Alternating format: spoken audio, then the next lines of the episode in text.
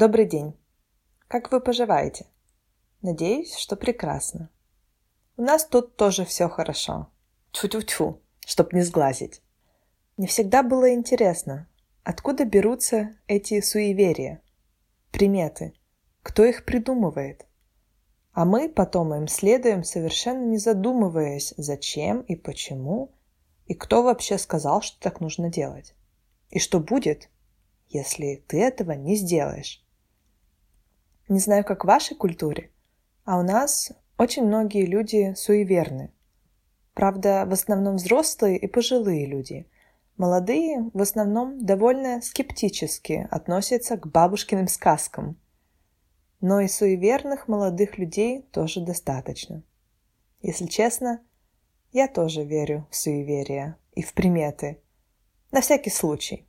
Не хочется оставлять свою удачу на дело случая. В этом эпизоде я бы хотела рассказать вам об одной очень странной русской традиции – посидеть на дорожку. Это одна из моих самых любимых примет. Так делают все, кого я знаю, все мои родные, родители, брат, все мои знакомые и друзья. Так нужно делать не только потому, что бабушка так сказала – эта традиция имеет и более глубокие мистические корни, о которых большинство даже не подозревает. Давайте разберемся, откуда взялось такое поверье. Люди в старину всегда подмечали какие-то определенные детали. Возможно, они просто не могли объяснить их, но знали, что может быть не очень хорошо. Именно так и складывались приметы – и записывались, передавались из поколения в поколение, чтобы мы теперь тоже им следовали. Наши предки были уверены, что в каждом доме обязательно имеется домовой, который следит за порядком и очень недоволен, когда кто-то из жителей надолго покидает жилище. Вы слышали о домовом? Домовой – это дух дома.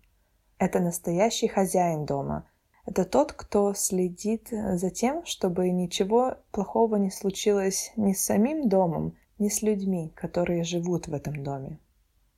Обычно он очень добрый и очень любит людей, которые живут с ним. А также он очень любит кошек. Говорят, что у домовых и у кошек особая связь. Они просто лучшие друзья. Говорят, что кошки могут даже видеть домовых, а вот люди видеть их не могут. Но несмотря на то, что домовые добрые, их очень легко разозлить. Если вы не будете убираться, если вы будете небрежно относиться к вещам в доме, если вы надолго уедете и забудете про свой дом, они будут злиться и строить вам всякие неприятности. Чтобы несколько утешить заботливого хозяина дома – и проявить к нему уважение, чтобы он принял вас обратно в дом и не злился, когда вы вернетесь, следует присесть и перебрать вслух все собранные вещи. Тогда домовой, или, как его еще называют, барабашка, перестанет злиться и обязательно даст вам пару дельных советов на дорожку, да еще и напомнит о забытых вещах. Удобно, не правда ли? Я же говорю, что он очень добрый на самом деле. Есть и другая версия этой традиции.